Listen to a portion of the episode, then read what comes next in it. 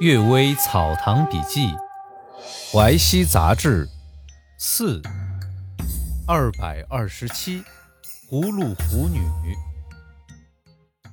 吴厚安先生说呀，有个书生和一个狐女相爱，最初相逢时，狐女把一只二寸长的葫芦交给书生，让他佩戴在衣带之上，自己跑到葫芦中去。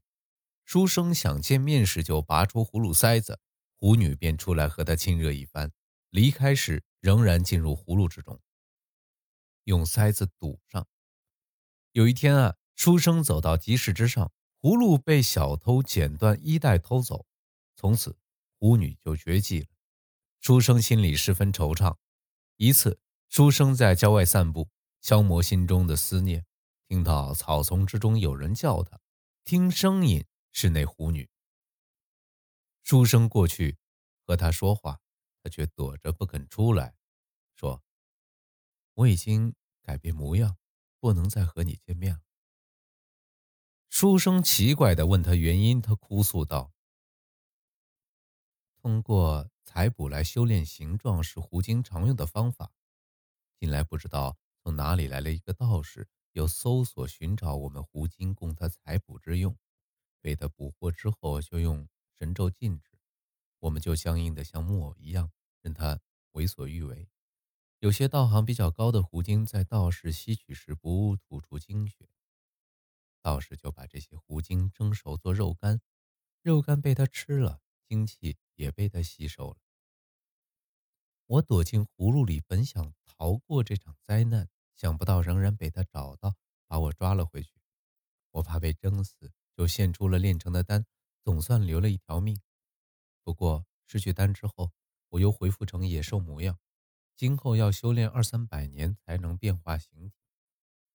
天长地久，今后没有见面的日子了。我怀念我们过去的恩爱，所以叫你和你诀别，请你努力自爱，不要再想念我。书生气愤地说：“怎么你不到神仙那里控告呢？”巫女说：“呀。”控告的人已经很多了。神仙认为财产来路不正，又被人骗取是自作自受；杀人的人被人杀是相互报应的关系，所以置之不理。这就可以知道，千方百计取巧豪夺，只能害了自己。从今以后，我只专门修炼吐纳之术，不再干财富的勾当了。这件事发生在乾隆二三年间，胡厚安先生曾经亲眼看过这个书生。几年之后，听说山东有一个道士被雷击死了，大概就是这个道士，因为淫杀过度，又被上天所诛杀吧。螳螂捕蝉，黄雀在后，拿弹弓的人又在黄雀后面，大概是讲的这种情况。牧人镇眼。堂弟东白的住宅在村子西面的水井边上，从前还没建住宅时。用一圈院墙围着，靠墙造了些土屋，中间有几间屋子。半夜常听到有敲门的声音，虽然也没有其他变故，但住在里面的人经常生病，不得安生。有一天，土屋门旁的墙壁倒塌，跌出一个木头人，样子像举手敲门，身上还画有符箓，这才知道是工匠。对主人有怨恨，做这个木人来镇眼。所以啊，对小人不可以随便结交，也不可以随便为难。道士世术失事。何子山先生说，雍正初年，有个善于用符箓的道士。曾到过西山最幽僻的地方，他喜欢那里的林木泉水，准备搭庵堂去休息静坐。当地人说，那里是鬼怪的老窝，本地人砍树打柴，不是成群结队都不敢进去，甚至豺狼虎豹都不能拘留，请道士要审慎一些。道士不听从，不久啊。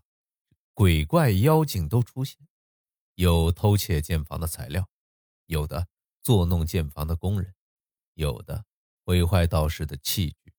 有的弄脏道士的食物，这形势就像在荆棘丛中走路，每一步都受到妨碍，又像野火四面烧起，风吹树叶乱飞，即使有千手千目，也应接不暇。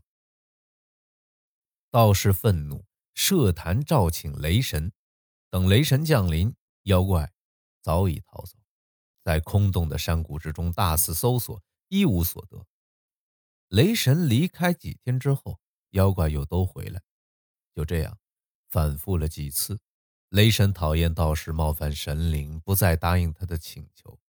道士只好一手拿着印剑，一手拿着剑，单独与妖怪作战，却被妖怪打倒在地，拔去胡须，弄伤头脸，剥光了衣服，倒挂在树上。幸好啊。这道士碰到来打柴的人，被解救下来，狼狈的逃走了。道士原来只是仗着自己有法术，形势的发展，即使圣人也不能改变。党羽已经形成，即使帝王也不能击破。积习过久就难改变，人数众多就难杀尽。从前唐代消灭牛李的党争，比消灭河北的藩镇都困难。道士不明白。众寡悬殊的道理，克劳主义的局面，自不量力去碰钉子，失败也是应当的。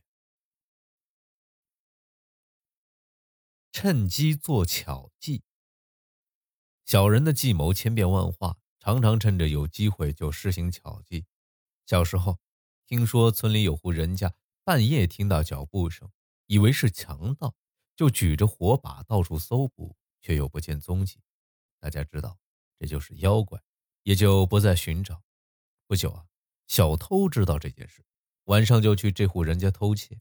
这户人家仍然以为是妖怪，就只顾睡觉，不去理睬。小偷呢，就痛快地干了一番。这件事啊，还是趁机而做的。这个县呢，有个县令，相信理学，憎恨僧人像仇人一样。有一天。僧人报告被盗，县令当堂训斥道：“你的佛法没有灵验的话，怎能得到供养？你的佛法有灵验的话，难道不会让盗贼得到报应，却反过来要麻烦长官吗？”说罢，摆了摆手，就让僧人离开，还对人说：“假使天下的太守、县令都用我这个办法，僧人不用淘汰，就会自动解散了。”僧人本来十分狡猾，就明里和徒弟们做佛事祈祷，暗中收买一个讨饭的人，让他捧着一些衣物跪在寺门外，样子像呆子一样。大家都说这寺里佛法灵验，百姓们的布施越发丰盛。这是反用计谋，使害我的人变成助我的人。人情都是这样，依仗一种道理和小人争斗，哪有什么好处呢？感谢各位收听今天的《阅微草堂笔记》，晚安。